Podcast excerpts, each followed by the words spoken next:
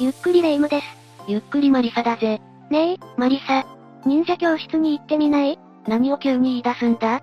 今度は忍者にハマったのか？なんかテレビで紹介されてて、気になったのよ。天井裏を通る姿なんて、かっこいいでしょ？それに、忍者だけが通れる場所があるなんてすごくワクワクするじゃない？確かに、そういうものには憧れてしまうよな。じゃあ、今でも隠された通路があるとしたらどうだ興味が湧かないか何それ、今でも隠された通路があるの？めちゃくちゃ興味が湧いてきたわ。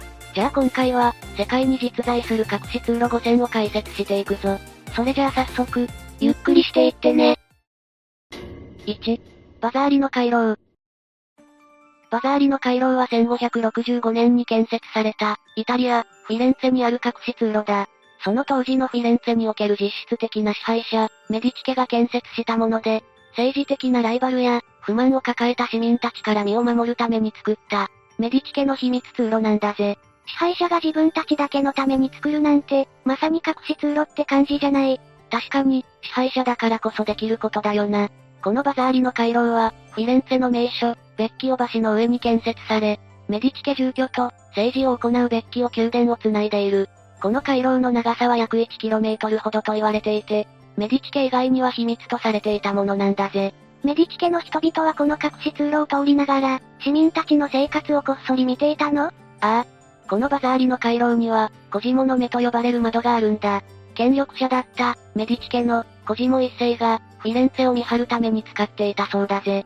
それだけじゃなく、このバザーリの回廊は、フィレンツェの最古の教会、サンタフェリチタ教会の2階にも繋がっていて、市民たちに気づかれずに、ミサにも参加することができる。なんだかすごく怯えている印象を感じるんだけど、メディチ家は、そんなに恨まれる存在だったってこと？メディチ家は繁栄し続けたわけじゃなく、労働者の反乱により一時は衰退も経験しているんだ。そういう背景があったことも、隠し通路を作る理由の一つになったのかもしれないわね。もしかしたら、関係しているかもしれないな。それじゃあここからは、メディチ家について解説していこう。まず、メディチ家は銀行家や政治家として、ルネサンス期のフィレンツェに台頭した一族で、最盛期はヨーロッパでも有名な大富豪だった。芸術家の支援者としても、積極的に活動していて、レオナルド・ダ・ヴィンチや、ミケランジェロなど、歴史的な芸術家を支援していたと言われている。ルネサンス期の文化に大きく貢献したんだな。この回廊の名前にもなっている、バザーリも、メディチ家に愛された有名芸術家なんだ。言葉としては聞いたことあるんだけど、ルネサンスって、どういう意味なのかしら？ルネサンスは、14世紀から16世紀にヨーロッパで広まった文化活動のことを指す言葉だ。その当時、古代ギリシャやローマの文化再現を目的としたことから、文芸復興とも言われている。メディチ家は芸術が大好きだったから、そういった活動にも積極的に支援していたんだぜ。ルネサンスにはそういう意味があったのね。ということは、芸術作品もいっぱい持っていたんじゃない？ああ。メディチ家所蔵の芸術作品の多くは、現在もフィレンツェの街に保存されていて、フィレンツェにある、ウフィツィ美術館で見ることができるようだ。有名芸術家の作品に囲まれて暮らしていたのね。まさに、ヨーロッパのお金持ちって感じだわ。ちなみにバザーリの回廊は見学できるの？いや、2016年を最後に、現在は閉鎖されているんだ。え、こんなに興味をそそられたのに。それはどんな理由で閉鎖されたのかしら？理由としては、見学者の安全確保のための改装工事や、飾られている芸術品の移動などを行うためだな。それじゃあ、それが終われば見ることができるのね。2021年以降に再開される予定だったんだが、ウイルスの流行りなどで、現在も閉鎖されている。せっかく再開される予定だったのに、最悪のタイミングで、邪魔が入ってしまったのね。ああ。現在も閉鎖は続いているようだから、見学したい人は公式サイトをチェックした方がいいぜ。フィレンツェに行くときは、ぜひ見ておきたいわね。きっと楽しんでもらえると思うぞ。次は、アメリカの隠し通路を紹介していくぜ。2、ウォルドルフ・アストリア。ウォルドルフ・アストリアは、アメリカ、ニューヨークにある高級ホテルだ。アメリカを代表するホテルとしても有名で、歴代の大統領や、国外の来賓も多く宿泊している。そしてこのホテルの地下には、政府関係者のみが使用する地下鉄駅があるんだ。その駅とグランドセントラル駅を結ぶ路線は、61番線と呼ばれている。この路線と駅は、現在も秘密に包まれているんだぜ。偉い人たちが誰にも気づかれないように移動する。しかも、一般人には明かされていないんでしょ？これこそ隠し通路って感じだわ。やっぱりアメリカはワクワクさせてくれるわね。この61番線については、もともと貨物を運ぶために作られた路線なんだ。その後1929年に、ウォルドルフ・アストリアホテルが土地を購入するときに、地下の線路も合わせて購入したんだ。この年のニューヨークタイムズ紙には、建物の下に私鉄の線路があり、私鉄の車両を持っている客は、その車両を直接ホテルに送ることができる、と書かれていたんだ。ということは、政府関係者は特別な車両を使って、その駅まで乗っていけるということよね？そうだな。最初に61番線を使用したとされているのは、当時の陸軍元帥の、ジョン・パーシングという人だ。1938年に、このジョン・パーシングが特別な車両で、ウォルドルフ・アストリアの地下駅に入ったことを、ニューヨークタイムズの記事が伝えているんだ。そして、この路線を使った人として有名なのが、第32代大統領の、フランクリン・ルーズベルトだぜ。この人はさすがに知っているわよ。世界史なんかでも、よく出てくる人よね。そうだな。フランクリン・ルーズベルトは、今でもアメリカ国民に支持されている大統領だ。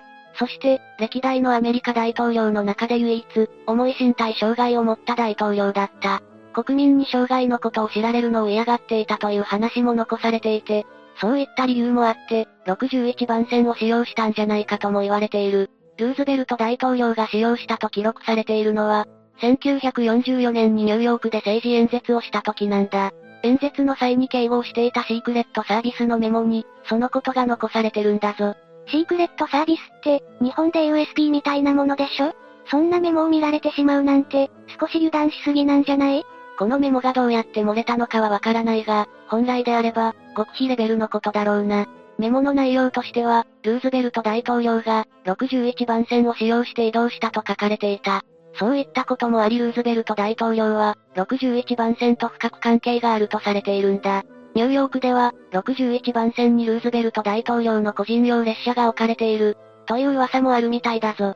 これもぜひとも見ておきたいものだわ。今でも見ることができるのかしら ?61 番線については、グランドセントラル駅から、地下鉄に乗ると見れるんだが、ルーズベルト大統領専用車両と言われる車両は、現在見ることはできないみたいだな。これもまた残念な話ね。じゃあ、61番線はもう使われていないってこと？そうでもないみたいだ。2003年の国連総会の際には、当時の大統領、ジョージ・ブッシュが、脱出用のルートとして使用したと言われている。だから、もしかしたら使われているかもしれない。それに表向きは使われてないはずなのに、地下鉄工事があっても61番線は残されたままなんだ。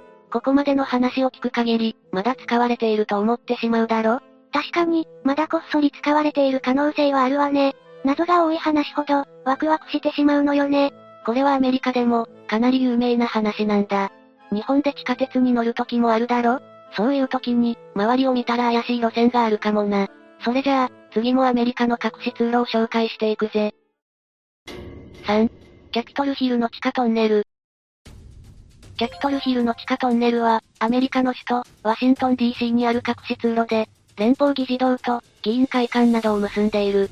キャピトルヒルというのは、連邦議事堂がある丘周辺や、連邦議会を指す言葉だぜ。2021年1月6日に連邦議事堂が、当時の大統領、ドナルド・トランプの支持者によって包囲された。この時に、議員たちが避難するために使用したのが、キャピトルヒルの地下トンネルなんだな。このニュース映像によって、隠されていた地下トンネルが大きく知られることになった。アメリカの連邦議事堂にも地下トンネルがあるの？想像してる以上に、隠し通路ってあるものなのね。ああ。この時のニュースでは、ボートと化したトランプ支持者たちから、地下トンネルを通って逃げている議員たちの姿が伝えられたんだ。アメリカ国民でも知らない人がいたみたいだから、衝撃を受けた人は多いと思うぞ。確かに、地下トンネルがあることは驚くけど、有事の際に必要な備えではあるかもしれないわね。そうだな。今回の連邦議事堂包囲事件なんかは、デモ隊が議事堂内に侵入していたようだから、地下トンネルがなかったらと思うと、ゾッとする事件ではあるよな。アメリカってバリバリ銃社会でもあるでしょ？そう考えると、議員の安全のために必要だと思うわ。ああ。この地下トンネルについては、1800年に完成したものが始まりとされている。1800年？ってことは、200年以上も歴史があるトンネルってことじゃない。そういうことになるな。その後、戦時中にイギリス軍に火をつけられたりしたこともあり、最終的に、人々が使える地下トンネルが作られたのは、1909年頃と言われているぞ。ワシントン DC の夏の暑さを避けるために、議員たちの希望により作られたものだったんだ。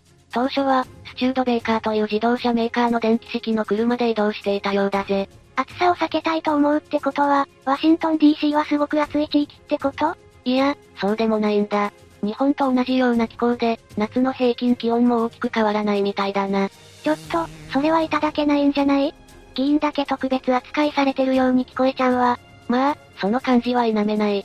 ちなみに、当初車だった移動手段は、1912年に地下鉄に変わっている。移動時間も90秒ほどだから、少し贅沢はしているな。そうね。国民に知らされずに建設していたわけだし、あまり公には知られたくないことではありそうだわ。当初は数箇所だったトンネルも、今では20箇所ほどあるようだから、時代を経て拡大している。トンネル内部も、郵便局やカフェ、靴の修理屋さんなんかもあるみたいだから、地下街みたいなもんだな。地下道もできるし、人目を避けてカフェにも行けるなんて最高じゃない。議員は国民の注目を浴びやすい職業ではあるから、束の間の休息を楽しめる場所なんじゃないか。まあ、必要な場所なのかもしれないわ。ちなみに、有名な大統領も使用したことがあるの？当然、有名大統領も使用しているぜ。例えば、最近の大統領では、バラク・オバマもこの地下鉄に乗っている様子を撮られている。がっつり映っているから、間違いないだろう。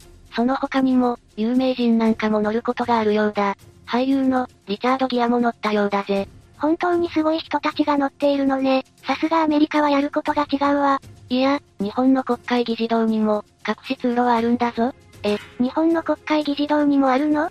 その情報は信憑性が高いものなのかしら？ああ。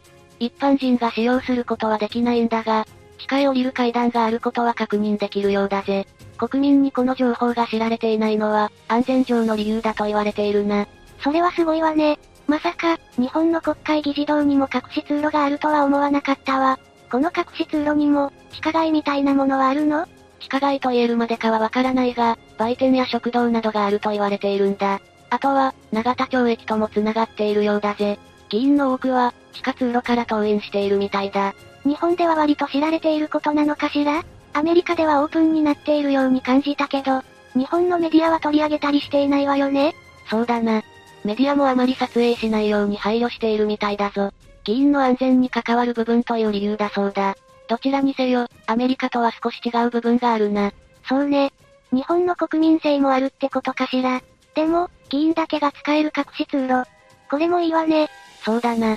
そして、お次も日本の隠し通路なんだが、江戸時代に作られたものを紹介していこう。4、熊本城の暗がり通路。1606年に加藤清正によって築城された熊本城には、城の地下に隠し通路があったんだぜ。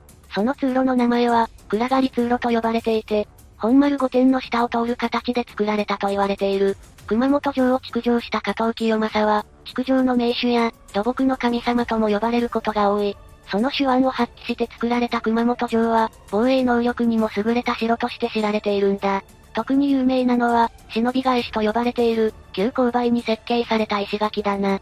これは敵の侵入から城を守るために、大きく反った形で作られているんだ。暗がり通路も、戦を想定した防衛機能の一つとして作られていたと言われているぜ。明るい昼間でも日が当たらず暗いことから、暗がり通路と呼ばれるようになったんだ。お城には隠し扉や隠し通路がありそうなイメージはあったんだけど、実際にあるとは思わなかったわ。確かにイメージはあるけど、なかなか城について調べたりする機会もないしな。熊本県民だったり、よほどの城好きだったりしないと、あまり知る人は多くないんじゃないかと思うぞ。ちなみに、さっき本丸御殿の下にあると話したよな。霊夢は本丸御殿というものは知っているか？わからないけど、御殿っていうくらいだから、豪華な家みたいなものを想像していたわね。まあ、そんなにずれてはいない答えだな。本丸御殿は城主やその家族が暮らしていたり、簡単な政治の仕事をしていたりした場所なんだ。大河ドラマなんかで、日常生活が出ていたりするだろ？そういう場所については本丸御殿であることが多い。じゃあ、私がイメージするお城とは少し違う建物ってことかしら？おそらく霊夢が言っているのは天守閣だろう。20から50に作られた高い建物だよな。そうそう、城といえばそのイメージがあったわね。霊夢と同じイメージを持つ人は多いんじゃないか？少し話がずれたから元に戻そう。さっき話した本丸御殿については、1610年に完成したと言われている。この時、二つの石垣をまたぐ形で建築が行われた。それによって、暗がり通路ができることとなったんだ。石垣が二つあるって、少しマイナスなイメージもあるじゃない？それをうまく利用して隠し通路を作るところは、さすが築城の名手と呼ばれるだけあるわね。確かにそうだな。この地下通路の構造は、日本の城においては、熊本城独自のものとされている。熊本城の天守閣や本丸御殿を見学する際には、必ず通るルートだから、ぜひ見てみてくれ。そうね、暗がり通路なんて名前もかっこいいし、熊本に行くときには、ぜひ寄りたいスポットだわ。日本のお城といえば、おもてなし武将隊もいるしな。そういった部分も合わせて楽しんでもらえると思うぜ。じゃあ、日本のお城で楽しくなったところだが、次は、身も凍りつく怖い隠し通路を紹介していくぜ。5、殺人鬼 HH ホームズの殺人ホテル。最後に紹介するのは、1892年アメリカ、シカゴに建設された3階建てのホテル、ワールズフェアホテルだ。このホテルの持ち主は、HH ホームズと呼ばれるアメリカの犯罪師に名を残す、恐ろしい殺人鬼だった。このホテルには多くの仕掛けがされていて、ホームズは200人以上の命を奪ったとも言われている。ここまではワクワク聞くことができたのに、最後にめちゃくちゃ怖い話が来たじゃない。まあ、こういう話も入れといた方がいいだろまずは、このホテルについて解説していくぞ。このホテルは、1887年にホームズが雑居ビルとして建設したものだったんだ。その後、1893年にシカゴ万博が予定されており、ホームズはホテル事業を行うことを考える。そのために、1892年に3階部分の増築を行い、最終的に3階建てのホテルを完成させたんだな。完成した直後は、地元の人たちからホームズ城と呼ばれるほど、豪華な建物だったそうだ。じゃあ、そのホテル事業を行いながら、人の命を次々と奪ったってことなの？そういうことになるな。ホームズは最終的に、逮捕されることになるんだが、当時捜査を行った警察は、ホテルの内部を見て、あまりの光景に目を疑ったんだ。警察の調査によると、ホームズのホテルの中は、すべての部屋が秘密の通路で繋がっていたんだ。さらに、宿泊客を監視するための覗き穴や、通路を隠すためのスライド式の扉もあった。すでにかなり怖いんだけど、人の命を奪うことを前提としているわけだから、ホテルを建てる前から、入念に計画していたわけよね。ああ。しかし、ホームズが行った仕掛けは、まだまだあるんだぜ。ホテルの内部には、ガスを使用して命を奪うために完全に密閉された部屋もあったんだ。別の部屋には、落とし穴のように床が抜ける仕掛けも行われていて、落下した人は地下室まで送られる。落ちた先の地下室には、拷問器具が揃えられていて、被害者たちはホームズにより拷問を受けることになった。この地下室には、外科手術用の道具が大量に保管されていたそうだ。ちょっと待って、ここまで紹介された部屋だけでも、十分狂ってるわよ。これ以外もあるの？これ以外にもあったんだぜ。ある部屋は、全体がアスベストで覆われており、この部屋に送られた被害者は、ホームズにより火をつけて燃やされたと言われているんだ。遺体を処理する方法はこれ以外にもあって、樽の中に硫酸が入ったものも見つかっている。どうしても気になっていることがあるんだけど、ホームズがホテルを建てたと言っても、実際の建築を行ったのは業者なんでしょ？明らかにおかしいことには気づかなかったの？レイムはいいところに気づいたな。ホームズはホテルを建てる際に業者を変えることで、自分以外が内部構造を知らない建物にしたんだ。じゃあ、少し建築が進むごとに業者が変わっていたの？そういうことになる。ホテルの建築に関わった業者たちも、自分たちが関わる部分だけの情報しかもらえなかった。そういった方法を用いることで、ホームズは自分だけの城を手に入れたんだな。建築業者をコロコロ変えるなんてすごいわね。かなりお金をかけたホテルってことじゃない。いや、ホームズは業者への代金を支払っていない。少し建設が進むたびに、工事を中断させて、工事代金を支払うことはしなかったそうだ。だから、このホテルはタダで作ったと言われている。やり方がめちゃくちゃすぎない。しかもそれってもはや詐欺じゃないの？そうなんだ。ホームズは殺人鬼としても有名だが、詐欺師としても有名な人物だったんだぜ。さっきの工事未払いの他にも、シカゴにいる間だけで、50件以上の訴訟を起こされているんだ。その他にも、保険金詐欺や放火など、ホームズが起こした事件は多岐にわたる。ちなみに HH ホームズという名前があるだろ？これだって本名ではなく、偽名なんだぞ。え、名前すら嘘だったの？訴訟を起こされすぎて、名前を変えたってこと？ああ。ホームズは詐欺被害者に見つかることを恐れて、シカゴに移住する前に、偽名を使い始めた。本名はハーマン・ウェブスター・マジェットだ。全然違うじゃない。詐欺師としても天才的だわ。詐欺もできるなら、頭も良かったんじゃないの？そうだな。ホームズは教師や医者の経験もある、優秀な人だったと言われているんだぜ。すごい経歴の持ち主なのね。犯罪に手を染めなければ、幸せに暮らせたはずなのに、本当にもったいない人だわ。まあ、そんな日々がいつまでも続くわけはないんだ。当然ながらホームズは逮捕されることになる。最後に犯した罪は、馬を盗んだ罪とも言われているな。逮捕後の捜査では、9件の殺人事件について立証された。その後、ホームズには死刑判決が言い渡されるんだ。なんかおかしくない ?200 人以上の命を奪ったんでしょ？たった9件しか立証されなかったの？これについては、色々な情報がある。ホームズが自供したのは27件と言われているが、その被害者の中には、生きている人もいたんだ。それに、ホームズのホテルの遺品を調べた時には、200人以上の被害者がいると想定されたようだが、この情報については、否定されているものもある。ホテルが本当に営業していたかどうかについても、フィクションとされていることも多いんだな。じゃあ、実際のところはわからないってこと？しかし、この建物については実際にあったものだぜ。ホームズの殺人ホテルは、確かに実在したんだ。真相は闇の中かもしれないな。最後にホームズが残した言葉を紹介しよう。良心を問われても私には響かなくなっていた。人間の味を覚えた虎がその血を求め続けるのと同じだ。私は殺せそうな人間を探し求めるようになっていた。この言葉を残して、ホームズはこの世を去った。最後にとんでもない隠し通路を入れてきたわね。衝撃的すぎて、最初の方忘れちゃったわよ。もう一回最初から見直すことにするわ。というわけで今回は、世界に実在する隠し通路5選について紹介したぜ。いやー、すごく楽しかったんだけど、最後の隠し通路がパンチありすぎたのよね。確かに、最後はテイストも違かったから、怖さに衝撃を受けてしまうかもしれないな。でも、隠し通路はワクワクするものだったわ。小さい頃の秘密基地なんかを思い出さない？ああ。自分だけが知ってる秘密というのは、隠し通路にも共通しているかもしれないな。世界にはまだまだ隠し通路があるんでしょ？これからもいっぱい教えてちょうだいよ。もちろんだぜ。これからの解説も楽しみにしててくれ。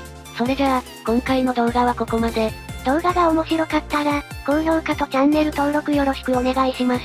最後までご視聴いただきありがとうございました。